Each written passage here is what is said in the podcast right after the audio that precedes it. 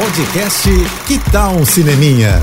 Dicas e curiosidades sobre o que está rolando nas telonas, com Renata Boldrini. Finalmente, depois de quase 10 anos de promessas, né, a gente pode dizer que chegou a hora. The Flash está entre nós.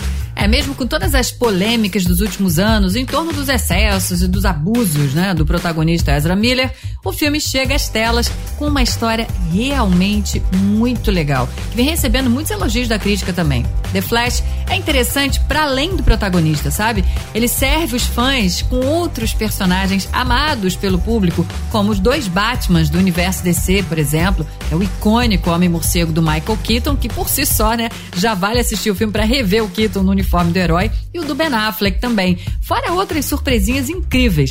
The Flash tem tudo para dar um novo start aí no universo DC no cinema. Ainda mais agora com a ida do ex-poderoso da Marvel, James Gunn, para DC. Ainda que o futuro do The Flash seja incerto por conta do Ezra, né, ele abre caminho para uma nova era aí que pode ser muito incrível na DC. Eu vou torcer, viu? Porque eu gosto dos filmes. Enquanto isso, vai ver o filme nos cinemas, que mesmo não sendo o melhor filme de herói de todos os tempos, é legal demais, gente. É isso. E se quiser mais dicas ou falar comigo, me segue no Instagram, arroba Renata Boldrini. Tô indo, mas eu volto. Sou Renata Boldrini, com as notícias do cinema. Hashtag Juntos pelo Cinema. Apoio JBFM.